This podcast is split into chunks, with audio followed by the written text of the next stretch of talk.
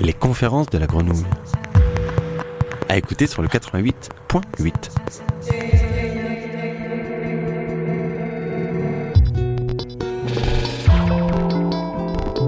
Aujourd'hui, c'est l'IRD qui propose de partager une de ses enquêtes de terrain présentée le mois dernier à l'Alcazar. Giulia Bonacci est historienne au labo Migration et Société basé à Nice. Elle a publié Exodus, l'histoire du retour des Rastafariens en Éthiopie et nous embarque sur ses terrains de recherche des Caraïbes à l'Éthiopie. Bonne écoute. Mon premier voyage en Éthiopie s'est tenu il y a exactement 16 ans en janvier 2000. Je, et à cette occasion-là, j'avais déjà commencé d'apprendre l'amharique, une des langues éthiopiennes. Et, euh, et à cette occasion-là, il y a 16 ans, j'ai été euh, dans une ville du sud éthiopien qui s'appelle Chachamane, où j'ai passé quelques jours. Et j'y ai rencontré euh, cette communauté Rastafari. Et je suis repartie de là en me disant qu'il y avait quand même peut-être quelque chose à faire avec, euh, avec cette communauté-là, avec ces gens, avec cette histoire.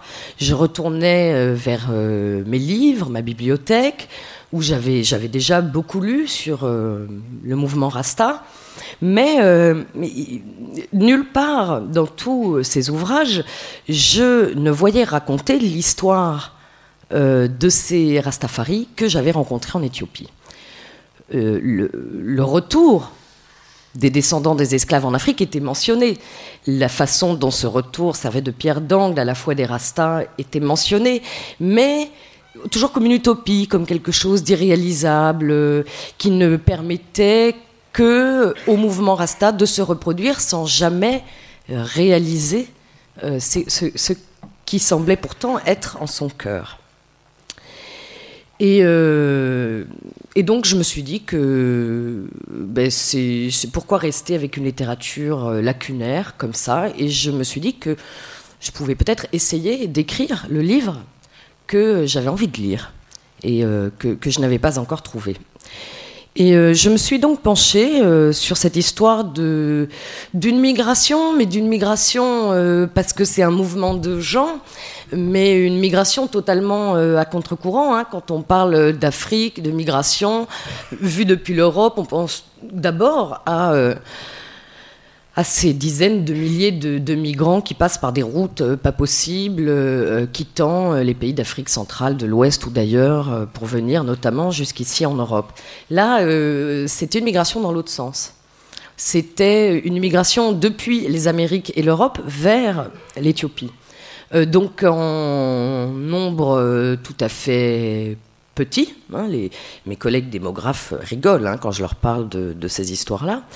Euh, mais, mais une migration qui, si elle ne représente pas des, des millions de gens, n'était pas pour autant insignifiante ou non importante. En effet, cette question du retour euh, depuis euh, les Amériques est une question structurante hein, de la pensée politique euh, noire, inscrite dans les pratiques des congrégations noires aux Amériques. Mais ce n'est pas pour autant une histoire particulière de noirs pour les noirs et rien que pour eux.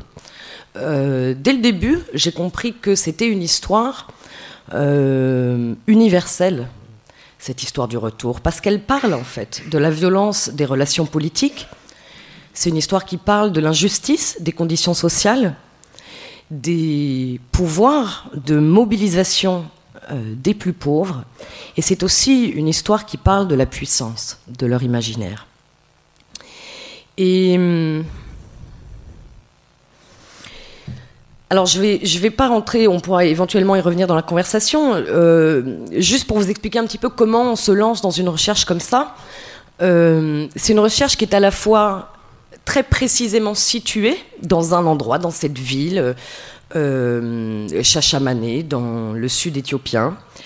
Euh, c'est aussi euh, une, une, histoire qui est multi-située, euh, c'est-à-dire qui, en, partant de cette ville du sud éthiopien, j'ai dû, j'ai dû refaire, pour comprendre l'histoire des gens qui étaient arrivés, j'ai dû refaire en fait avec eux euh, leur voyage pas physiquement j'entends, hein, depuis leur point de départ, que leur point de départ a été Kingston en Jamaïque, Port of Spain à Trinidad, Miami, New York, Manchester, Londres, Paris ou, ailleurs. Donc c'est une technique qui est courante hein, dans l'histoire des migrations, celle de refaire avec les migrants, entre guillemets, euh, euh, ce, déplacement dans l'espace.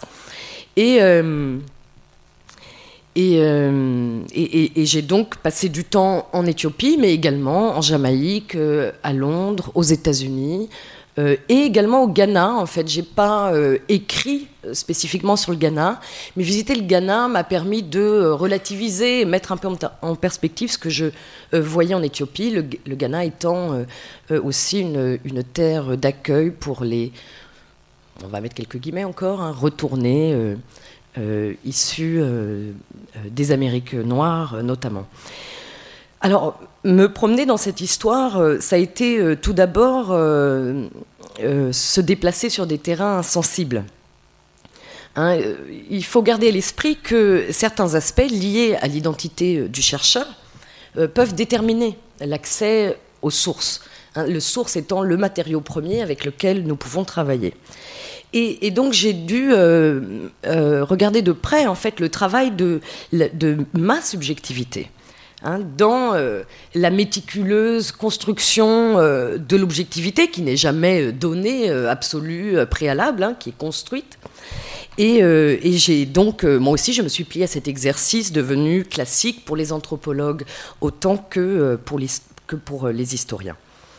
Et au long de ces cheminements, sur les routes du retour en Éthiopie, j'ai toujours été une étrangère. Étrangère aux langues, étrangère aux cultures et milieux sociaux qui ont accueilli la maquette hein, de sources et de connaissances. Je suis une femme, également, circulant, quoi qu'on en dise, dans un monde balisé par les hommes, acteurs euh, de cette histoire, producteurs euh, des héritages et engagés dans les aventures des pionniers, gardiens des clés du pouvoir une européenne, je suis franco-italienne, de surcroît, ce qui n'est pas du tout anodin hein, dans une histoire qui est pétrie euh, par la conscience raciale, qui est vécue pour réparer de l'esclavage et renverser les valeurs et représentations sociales dominantes. La couleur de ma peau a parfois été une source de méfiance, de rejet, de silence. Elle a empêché certains de m'approcher, comme elle a pu troubler aussi mes perceptions. En fait, ma couleur représentait une forme symbolique de domination indépendante euh, de ma volonté ou de mon caractère. C'est pourquoi elle a été l'objet d'une patiente déconstruction qui a largement bénéficié des multiples situations, rencontres, discussions et raisonnements qui ont rythmé euh, mon itinéraire euh, de recherche. Sans que cela puisse effacer la couleur, ma familiarité avec euh, les réseaux Rasta et mes longs séjours en Éthiopie, auxquels les Rasta attachaient de l'importance, ont souvent joué en ma faveur. Cette familiarité a été produite à partir de l'histoire euh, des retours que je dévoilais, mais aussi à partir de mes engagements personnels, qu'ils soient privés ou publics. Je n'en restais pas moins dans une autre position symbolique de pouvoir liée à mon appartenance à une institution scientifique. Au lieu qu'elle me donnait le droit d'accéder et à la validation qu'elle pouvait représenter. Finalement, le, terrain, l'enquête de terrain de cette recherche s'est fait tant dans le corps des acteurs de cette histoire que dans le corps professionnel des chercheurs. Je les ai traversés, habités, interprétés à travers ce que je suis et euh, pour vous en offrir les fruits aujourd'hui. Et pour avancer dans ma présentation, je vais commencer par une petite histoire.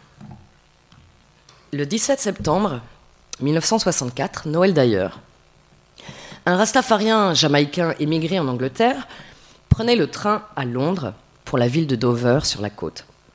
Arrivé à Paris, il travailla trois mois pour pouvoir continuer sa route vers l'Espagne et le Maroc. Et là, Noël d'ailleurs se mit à marcher vers l'est. Il traversa à pied l'Algérie, la Tunisie, la Libye, l'Égypte, traversa le barrage d'Aswan, puis le désert pour rejoindre le Soudan, où il fut arrêté par les autorités parce qu'il n'avait pas de visa. Il passa trois semaines en prison, jusqu'à ce que l'ambassade éthiopienne à Khartoum entende parler du Rasta qui voulait arriver à pied jusqu'à Addis Abeba et lui permette finalement d'entrer en Éthiopie. Il aura fallu plus d'un an à Noël d'ailleurs pour faire ce périple depuis l'Angleterre jusqu'en Éthiopie. C'est un parcours exceptionnel qui illustre au moins deux choses en plus de sa détermination personnelle. La première, c'est la violence, de la discrimination raciale et de la marginalisation économique qu'il a subie en Jamaïque, puis en Angleterre, et qui l'a poussé à partir. Cette violence est un des dénominateurs communs à la plupart des Africains et des descendants d'Africains dans les sociétés post-esclavagistes des Amériques et de l'Europe. À l'origine de longues traditions de résistance, elles forment la toile de fond en fait, sur laquelle se sont dessinés pardon, euh, leurs identités et leurs volontés politiques. La deuxième, c'est la puissance de l'imaginaire et des idéologies, grâce auxquelles Noël d'ailleurs identifiait l'Éthiopie à son identité, sa liberté, sa rédemption et son avenir. Au cœur de cet imaginaire, L'identification raciale à l'Éthiopie, sur la base de la couleur de la peau, est essentielle. Et l'Éthiopie, pour Noël d'ailleurs, comme pour beaucoup d'autres, était noire. Quoi qu'on dise des Éthiopiens. L'Éthiopie était mythique, biblique, sa terre devait ruisseler de lait et de miel, et elle est devenue réelle, politique et souveraine, seul État indépendant en Afrique jusqu'à la fin des années 1950. Noël d'ailleurs est le premier Rastafarien jamaïcain à venir vivre en Éthiopie et le seul à être venu à pied. Même si, en réalité, il n'y a pas très longtemps, j'ai entendu des histoires d'autres gens qui l'auraient suivi, mais en famille et donc de façon beaucoup plus euh, difficile, quoi, avec des enfants. Euh, mais euh, l'historien ne se suffisant jamais euh, d'une seule source, cela restera à vérifier. Surtout, depuis la fin du XIXe siècle, les descendants d'Africains, Américains et Caribéens ont été nombreux à venir s'installer en Éthiopie, à nouer leur vie à celle des Éthiopiens. Ils y forment une présence constante, même si leur contribution au développement du pays reste méconnue. Ils sont le reflet hein, de l'empreinte qu'a eue et qu'a toujours l'Éthiopie dans le monde. Ils incarnent les rêves que le nom Éthiopie a fait naître et qui sont contenus dans le concept d'éthiopianisme. Ils incarnent aussi la réalité sociale de ceux qui se sont engagés pour faire vivre l'idéologie panafricaine qui postulait l'unité de destin et de cause entre Africains et descendants d'Africains. Ils ont été juifs noirs, musulmans noirs ou baptistes. Aujourd'hui, ils sont rastafariens. Et plusieurs centaines d'entre eux vivent en Éthiopie. Alors l'histoire de ces Américains et Caribéens et, de leur retour en Éthiopie forme le cœur euh, de, ma recherche, qui a été publiée en français euh, en 2008, en anglais en 2015 bientôt, je croise les doigts, en Amérique. Mais euh, commençons par le commencement et laissez-moi vous introduire un petit peu à l'éthiopianisme et au panafricanisme, qui sont deux concepts centraux pour comprendre cette histoire du retour. L'éthiopianisme est une idéologie créée à partir du mot Éthiopie, et grâce à laquelle les Noirs, notamment aux Amériques, mais pas seulement, s'identifiaient à l'Éthiopie et aux Éthiopiens. Alors, c'est avec la Bible hein, que euh, le terme Éthiopie a d'abord euh, traversé euh, l'océan Atlantique vers les Amériques. Évidemment, la Bible n'a pas voyagé dans les cales des bateaux négriers avec les cargaisons humaines, mais sur le pont dans la main des missionnaires. Dans sa traduction anglaise de 1611, tous les termes désignant des Noirs étaient traduits, suivant l'usage grec, par le mot éthiopien pour les communautés noires aux Amériques, esclaves ou affranchies, euh, la Bible, malgré son association avec l'entreprise esclavagiste, avait deux grands atouts. Premièrement, Avec les nombreuses références aux Éthiopiens et à l'Éthiopie, elle offrait un modèle auquel euh, les descendants d'Africains pouvaient euh, s'identifier et grâce auquel ils pouvaient s'appeler eux-mêmes Éthiopiens. Deuxièmement, avec l'histoire de l'Exode et la métaphore des Hébreux, un peuple élu réduit à l'asservissement, elle offrait un archétype de la délivrance et de la liberté. Le verset 31 du psaume 68 est une des références à l'Éthiopie les plus connues. Je cite L'Éthiopie tendra bientôt ses mains vers Dieu. Interprétés par des congrégations, ils représentaient leurs aspirations, la promesse d'une libération imminente et leur rôle actif dans la destinée prophétique attribuée à l'Éthiopie. L'éthiopianisme a largement inspiré hein, ces congrégations noires aux Amériques et à travers cette matrice idéologique et symbolique, l'Éthiopie a exercé une attraction puissante qui s'est vue renforcée par le rôle politique qu'elle a joué dans les prémices du panafricanisme. Le panafricanisme est une idéologie qui postule la solidarité raciale et l'unité politique et culturelle entre Africains et descendants d'Africains, avec comme objectif la libération complète de l'Afrique. L'Éthiopie avait une place euh, très importante dès les prémices euh, du panafricanisme, car elle était le seul pays indépendant en Afrique et incarnait le pouvoir et la nation noire. L'empereur Ménélique II était déjà représenté lors de la première conférence panafricaine à Londres en 1900 par un haïtien, Benito Sylvain, euh, officier de la marine, docteur en droit, euh, musicien, euh, qui avait fait quatre fois le voyage jusqu'en Éthiopie. Lors des congrès panafricains suivants, en 1919 à Paris, en 1921 et 23 à Londres et en 1927 à New York, l'Éthiopie, encore auréolée du prestige de la victoire contre les Italiens à Adoua en 1896, représentait un exemple, un modèle et son soutien à l'entreprise panafricaine était recherché. Et c'est parce qu'il était habité par de multiples références à l'éthiopianisme et au panafricanisme que Arnold Josiah Ford est parti pour l'Éthiopie en 1930. Originaire de la Barbade, petite île à l'est de la Caraïbe, migrant aux États-Unis, il était devenu rabbin, leader euh, d'une congrégation de juifs noirs, comme il y en avait de nombreux dans le Harlem de l'époque. Pas de confusion, hein, je ne parle pas euh, des juifs éthiopiens connus aussi comme Beta Israël, etc. Ce sont d'autres juifs noirs qui, eux, sont à Harlem. Et le rabbin Ford était aussi un musicien et un compositeur prolifique, auteur de nombreux chants, dont l'hymne éthiopien universel. Et en exclusivité, je vais vous faire écouter, peut-être pas toute la chanson qui dure 4 minutes 37, mais en tout cas le premier refrain et euh, le cœur.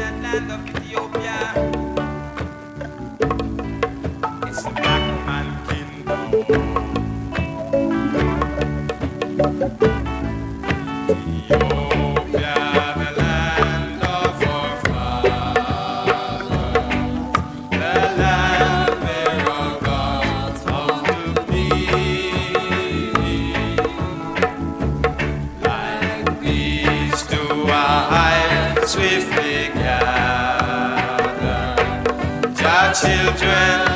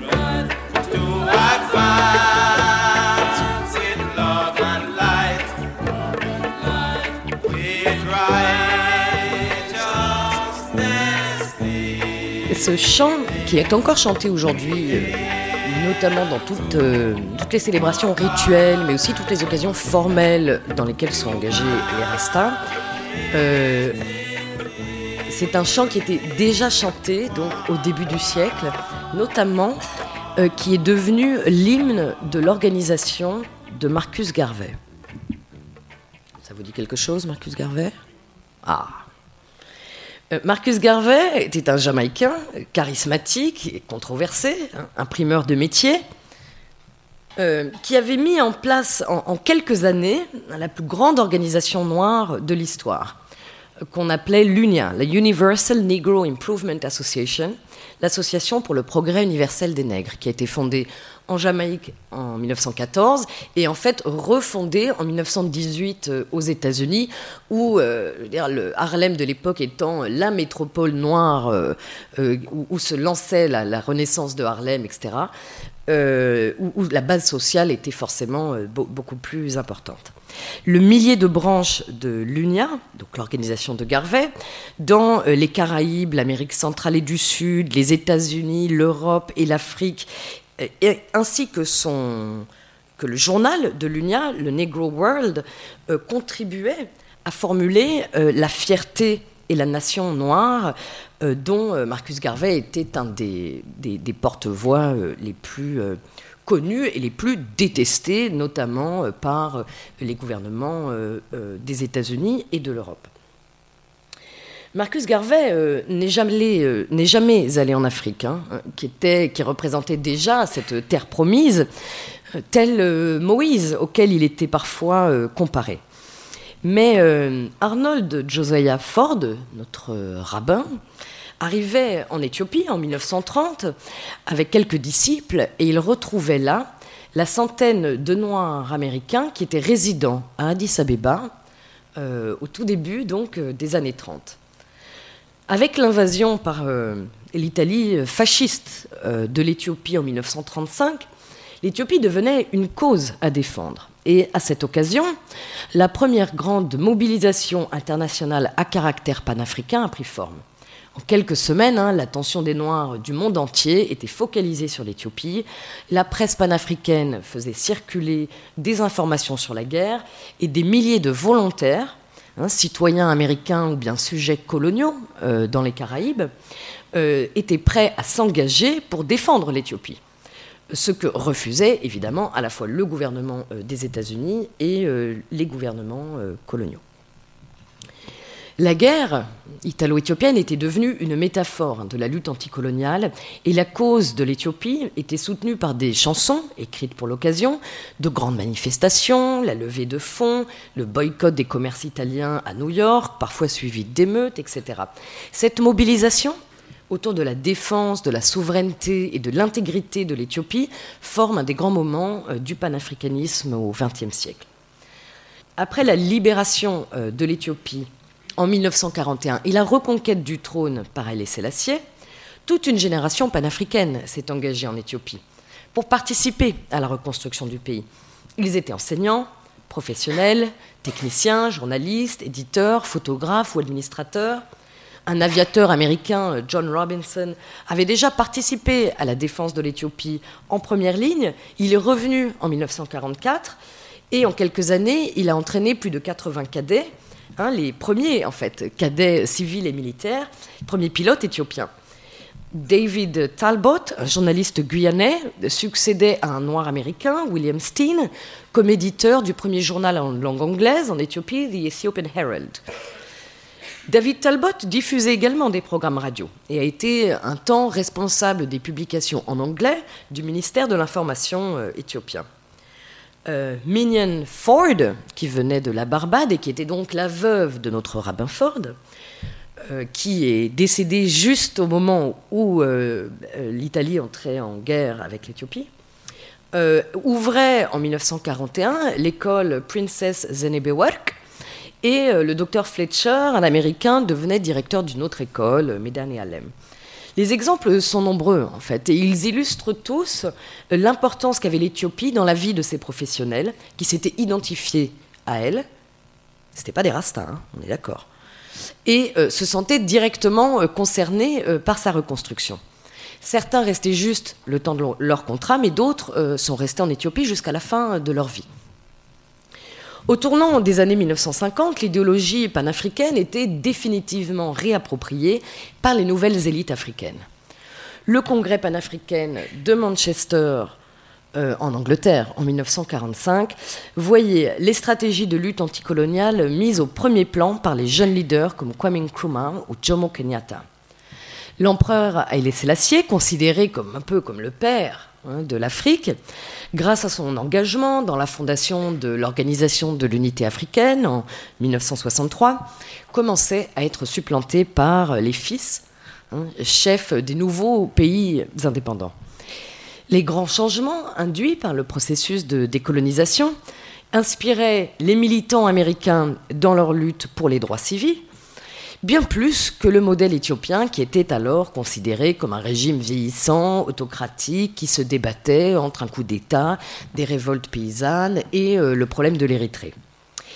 Et pourtant, cet imaginaire de l'Éthiopie, mythique, biblique, politique et souveraine, allait être porté par une observation que les observateurs n'ont pas vu venir. Pauvres, noirs, issus des ghettos de Kingston, la capitale de la Jamaïque. Ce n'était plus l'élite africaine ou panafricaine, les intellectuels des grands congrès, ni les syndicalistes et les activistes engagés dans la lutte armée anticoloniale, c'étaient les Rastafariens. Et je me suis efforcée dans mon travail d'étudier et d'analyser les arrivées de ces Rastafariens en Éthiopie en les inscrivant dans l'histoire plus longue euh, des Africains américains et Caribéens en Éthiopie, à propos desquels je viens de vous dire quelques mots. Les Rastafariens sont euh, les héritiers de ces, idéologies, hein, éthiopianisme et panafricanisme. Et leur contribution à leur renouvellement ne se lie pas seulement en termes de construction intellectuelle, mais aussi en termes de pratique et d'engagement personnel et collectif.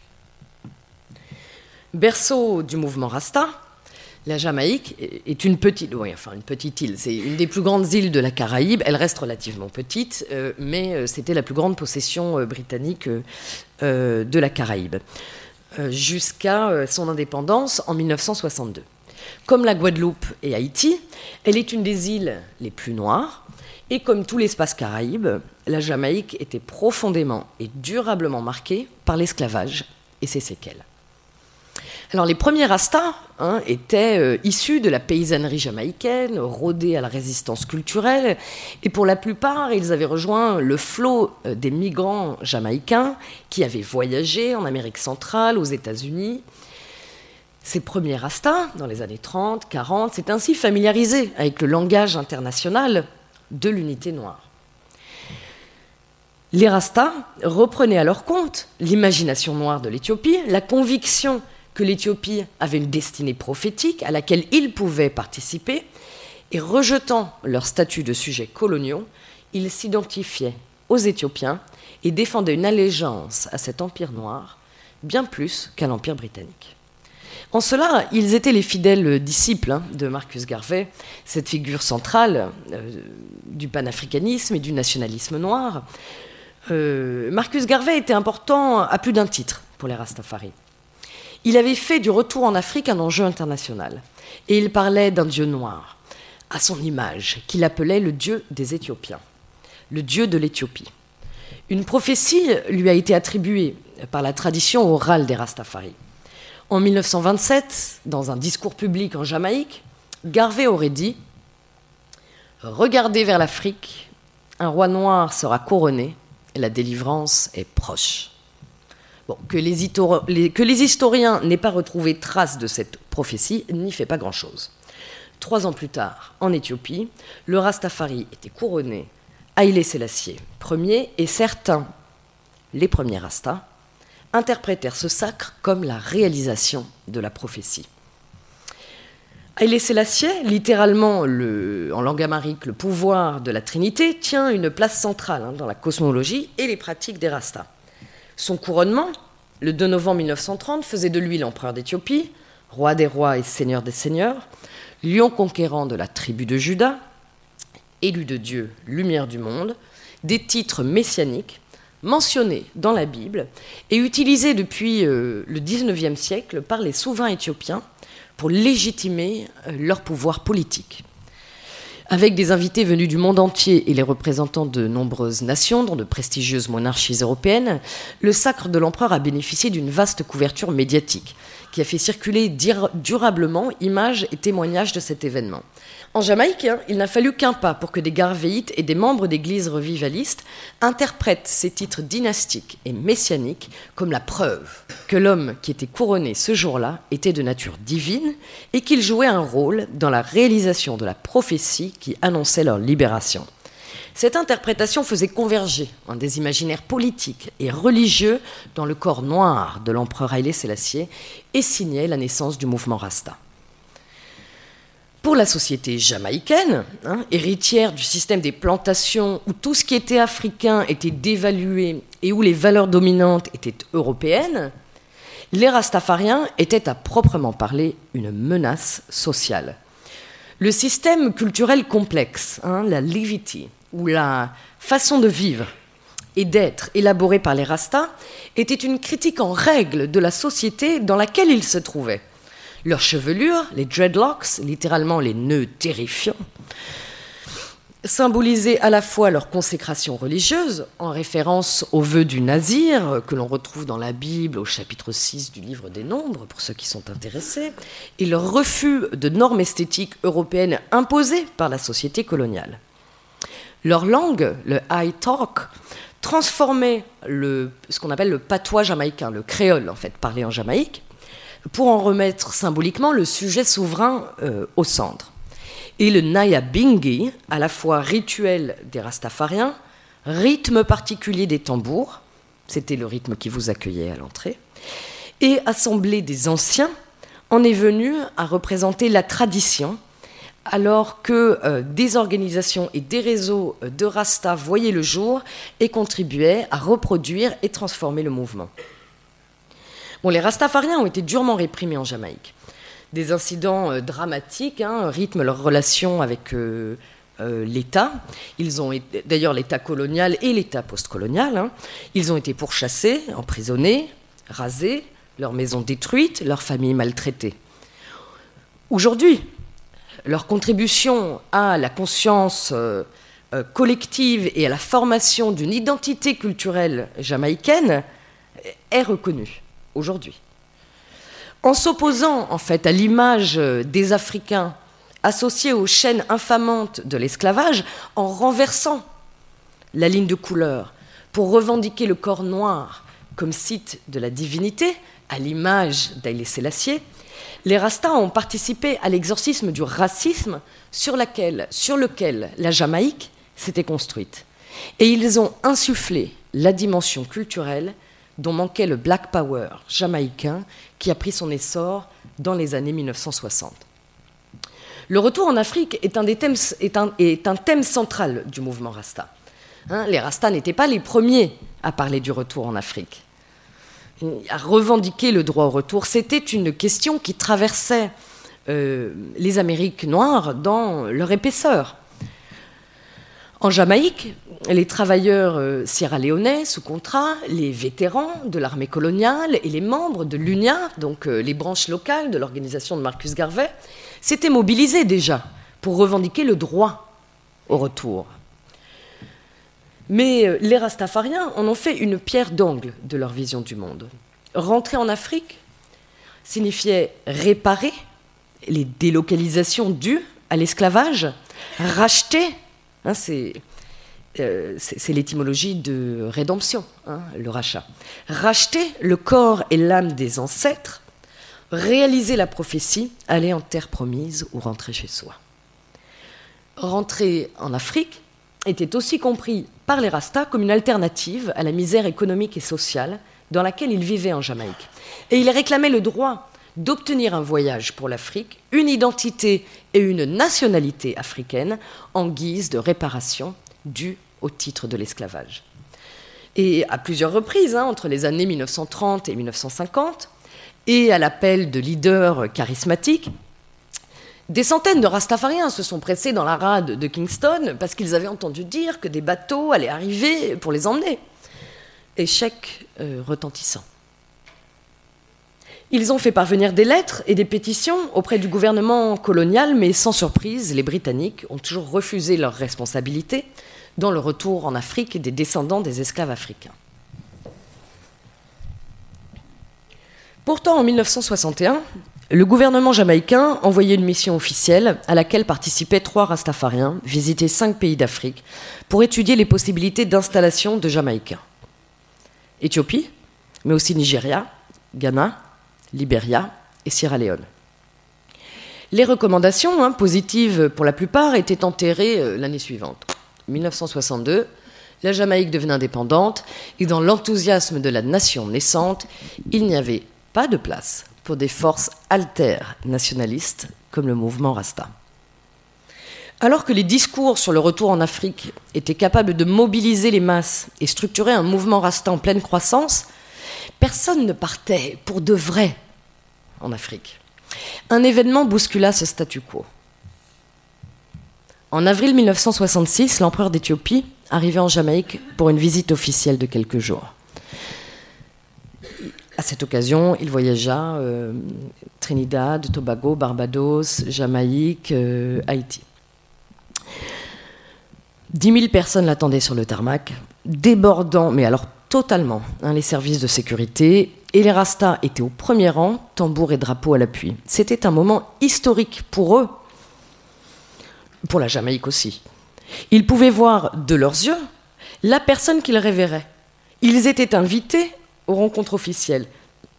Ils se voyaient légitimés, en fait, publiquement.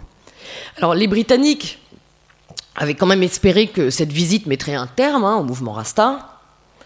Au contraire, les Rastas y trouvèrent un nouveau souffle. Poussés par ce qui était interprété comme un signe, certains commencèrent à s'organiser pour partir en Éthiopie et s'installer sur les terres de Chachamané. Chachamané. Chachamané ou l'étrange destinée d'une bourgade éthiopienne en région Oromo à 250 km au sud d'Addis Abeba, qui est devenue le centre symbolique du mouvement Rasta international. Quelques hectares de terres fertiles, aujourd'hui une périphérie urbaine où se reflète en fait l'histoire des diasporas noires.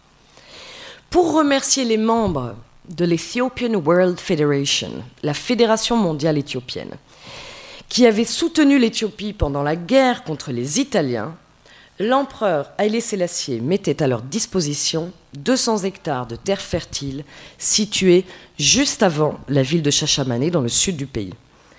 La Fédération mondiale éthiopienne avait été fondée en 1937 à New York avec l'aval de l'empereur, qui était en exil en Angleterre, par Melakou Beyen, un Éthiopien panafricaniste. Qui, et, cette fédération mondiale éthiopienne avait pour vocation de rassembler les contributions morales et financières des Noirs américains euh, à l'effort de guerre éthiopien. Ce don de terre, pour les remercier, représentait une invitation tangible à venir en Éthiopie pour contribuer au développement du pays. Bon, alors, après la guerre italo-éthiopienne, de nombreux dons de terre hein, ont été effectués euh, comme forme de remerciement pour les vétérans, pour les veuves des vétérans, euh, ainsi que pour les supporters de la couronne éthiopienne. Mais vu depuis euh, les Amériques, ce don de terre était une première de la part d'un chef d'État africain et rendait tangible la possibilité d'un retour. En d'autres termes, un territoire, un topos, Hein, était donné à ce retour, souvent décrit comme une utopie, une utopie c'est un non-lieu, hein, et faisant finalement de Chachamané en Éthiopie ce que Michel Foucault appellerait une hétérotopie, c'est-à-dire le contraire d'une utopie, une sorte d'utopie effectivement réalisée. Chachamané est devenu ainsi un espace de contestation à la fois mythique et réel de l'espace. Les premières personnes à s'installer sur les terres donnés à Chachamané n'étaient pas des Rastas. Au début des années 1950, Hélène et James Piper sont arrivés. Ils étaient originaires de Montserrat, encore plus petit que Barbados, dans l'est de la Caraïbe, Ancien résident à Harlem, membre de la Fédération mondiale éthiopienne, Garvéite, inspiré par le Marcus Garvey, le garvisme, etc. Juif noir, comme le rabbi Ford qui était arrivé 20 ans auparavant. Et ils ont d'abord été rejoints à Chachamané par quelques Américains, baptistes, musulmans, et même au début des années 1960 par un rasta américain, pharmacien de son métier, qui est au milieu euh, de cette photo à droite, c'est Gladstone Robinson.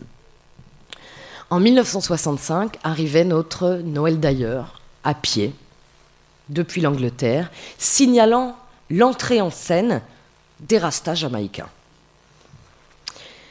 Parce que ceci, motivé par la visite Selassie en Jamaïque et par la possibilité d'un accès à des terres, euh, arrivèrent une cinquantaine d'entre eux, hein, arrivèrent dès 1968 et pendant les dix années euh, suivantes. Surtout des hommes, quelques femmes, quelques enfants, des peintres, des maçons, tapissiers, cordonniers, des membres de la Fédération mondiale éthiopienne, puis des membres des douze tribus d'Israël.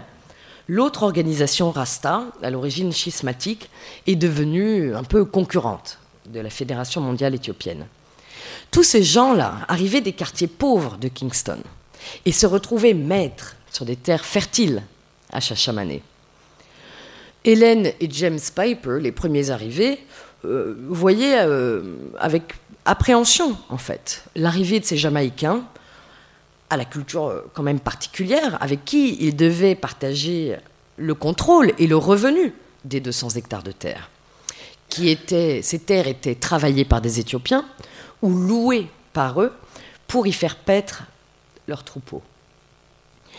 Il aura fallu un partage officiel et nominal des 200 hectares de ce don de terre en 1970 pour que chacun puisse s'installer, bâtir sa maison et commencer à planter. Grâce au service du palais, euh, certains rastas trouvèrent du travail à Addis Abeba, mais euh, le répit allait être de courte durée. La révolution éthiopienne de 1974, portée par l'élan d'une génération, a bouleversé cette toute petite communauté caribéenne euh, en Éthiopie. Associés à l'empereur à cause de leur foi de Rasta et de leur pouvoir sur les terres, hein, ils s'étaient inscrits dans les relations euh, euh, inégales de pouvoir hein, qui avaient trait aux terres en Éthiopie. Associés à l'empereur à cause de leur foi et de leur pouvoir sur ces terres, ils ont tout perdu. Leur maison, leurs voisins, leurs récoltes. Il reste quelques parcelles. Certains sont repartis parce qu'ils se sentaient menacés, qui aux États-Unis, qui au Kenya, en Jamaïque, etc. Quelques-uns sont restés, en dépit des conditions. Quelques autres sont arrivés pendant les années de pouvoir du Derg, hein, le comité militaire euh, qui a pris le pouvoir en Éthiopie. Mais les Rastas étaient quand même euh, bien isolés. Ils reçurent euh, néanmoins un invité prestigieux. En 1978, Bob Marley passait trois semaines en Éthiopie et écrivait la chanson Zimbabwe avec les frères Rasta de Chachamane.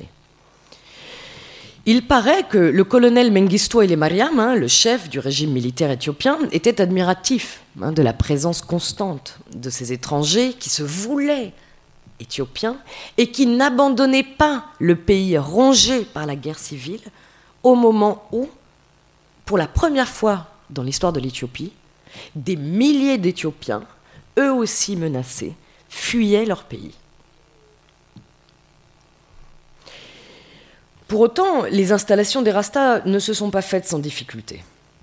Et le décalage entre l'image qu'ils avaient de l'Éthiopie et la réalité du pays était poignant.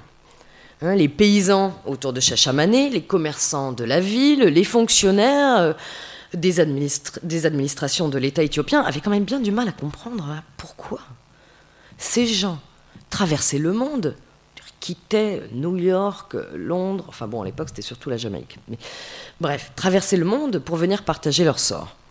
Alors les Éthiopiens les ont parfois soutenus, aidés, nourris, ils les ont parfois volés ou chassés. Hein, les Rastas redoublaient de créativité pour vivre et survivre à Chachamané.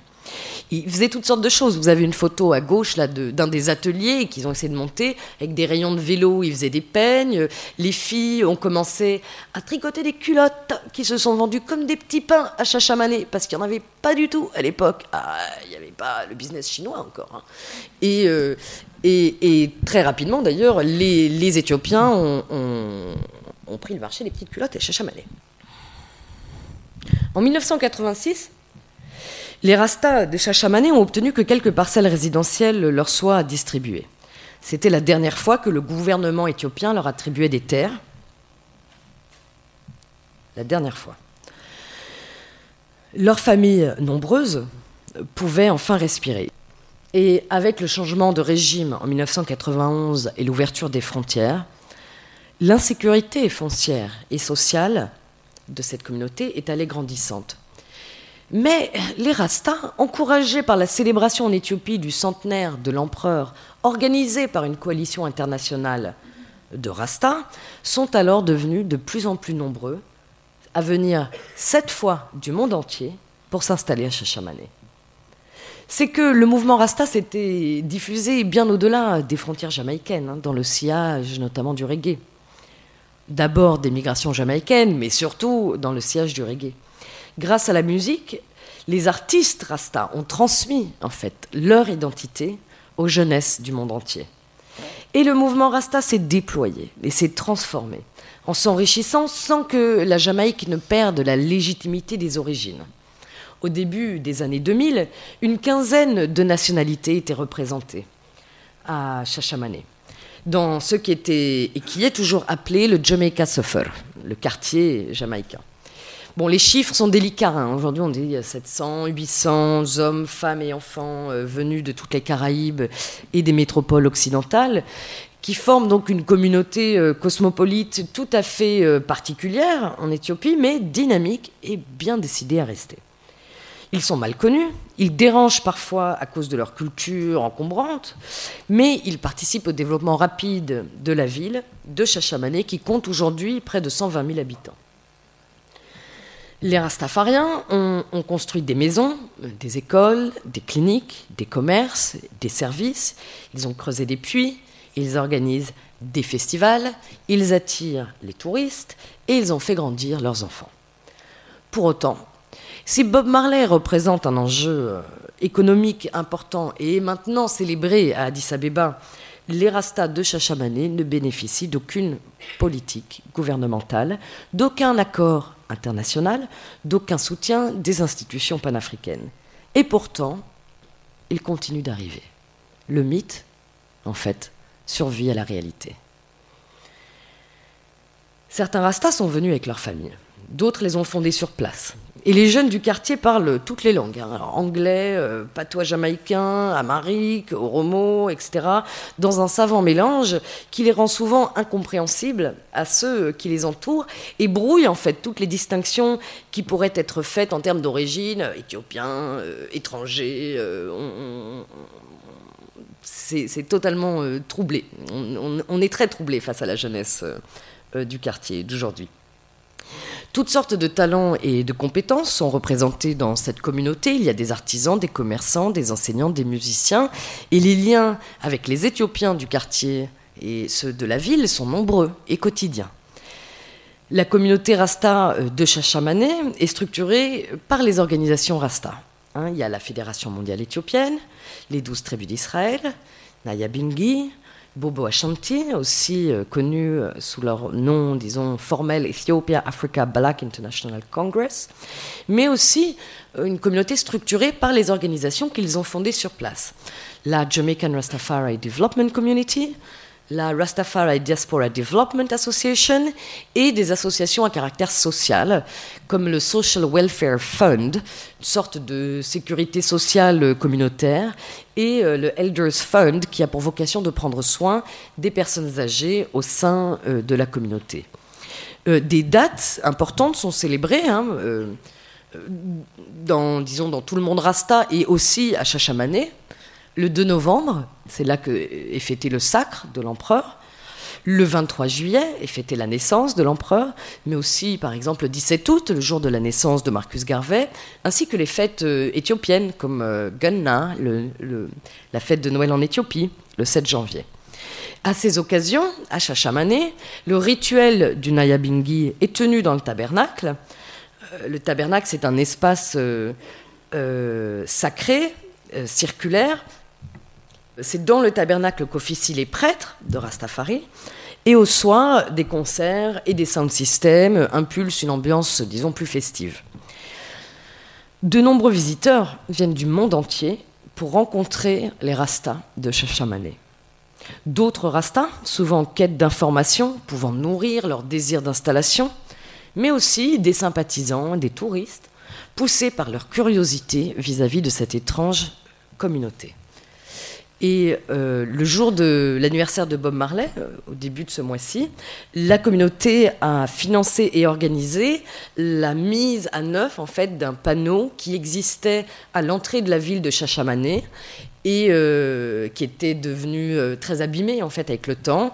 Et, toute une fête a été organisée donc pour pour remettre un nouveau panneau, ce qui contribue même dans au sein de la large, très large population éthiopienne, hein, 92 millions d'habitants en Éthiopie, à associer en fait Chachamané avec euh, cette, euh, cette petite communauté.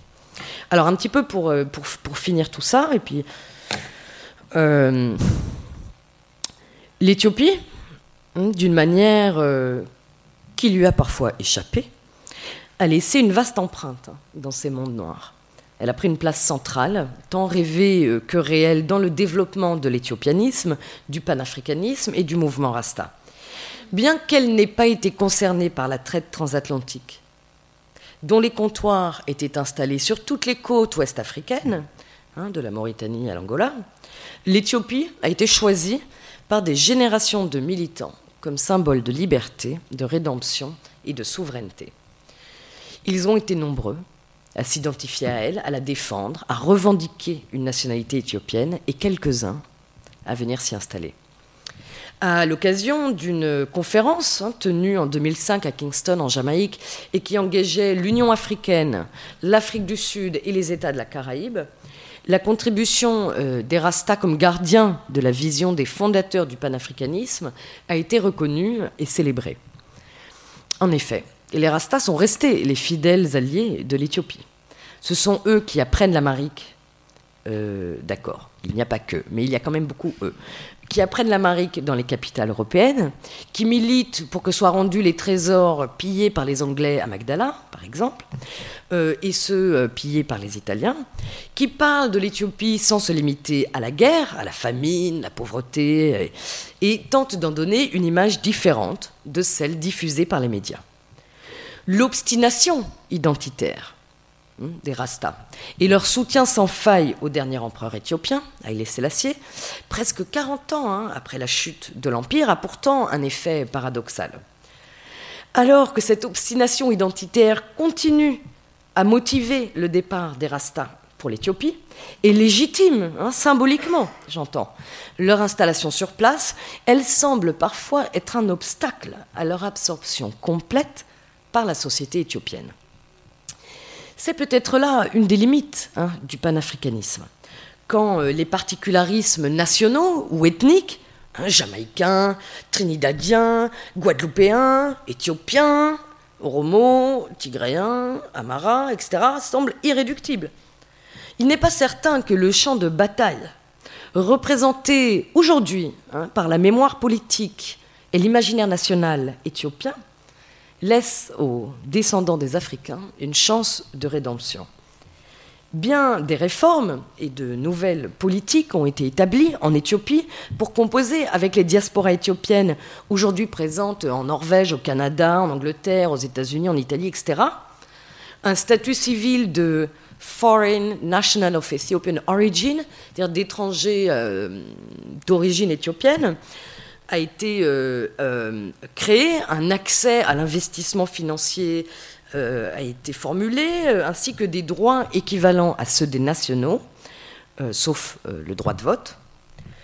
Ainsi qu'une section a été dédiée à la diaspora éthiopienne au ministère des Affaires étrangères. Mais les retournés hein, de Chachamane ne rentrent pas dans les critères de ce statut, qui est encore appelé aujourd'hui de yellow card, la carte jaune. Les vieilles diasporas, en fait, c'est l'issue de la traite euh, des êtres humains, sont encore loin de représenter un enjeu politique et financier pour l'Éthiopie ou pour d'autres pays africains pratiqués par ces vieilles diasporas. Hein, je pense euh, à l'Afrique du Sud, au Ghana, à la Tanzanie, au Bénin, au Zimbabwe, etc. La présence en Afrique de ces vieilles diasporas n'en reste euh, pas moins une passionnante aventure humaine et pour le chercheur qui s'y intéresserait, une source inépuisable de questions, d'enquêtes et d'histoires. Merci à Giulia Bonacci. Son ouvrage Exodus, l'histoire du retour des Rastafariens en Éthiopie est publié chez L'Armatan. Et je vous rappelle que vous pouvez trouver toutes les enquêtes de terrain présentées à l'Alcazar par l'IRD sur le site de Radio Grenouille, radiogrenouille.com.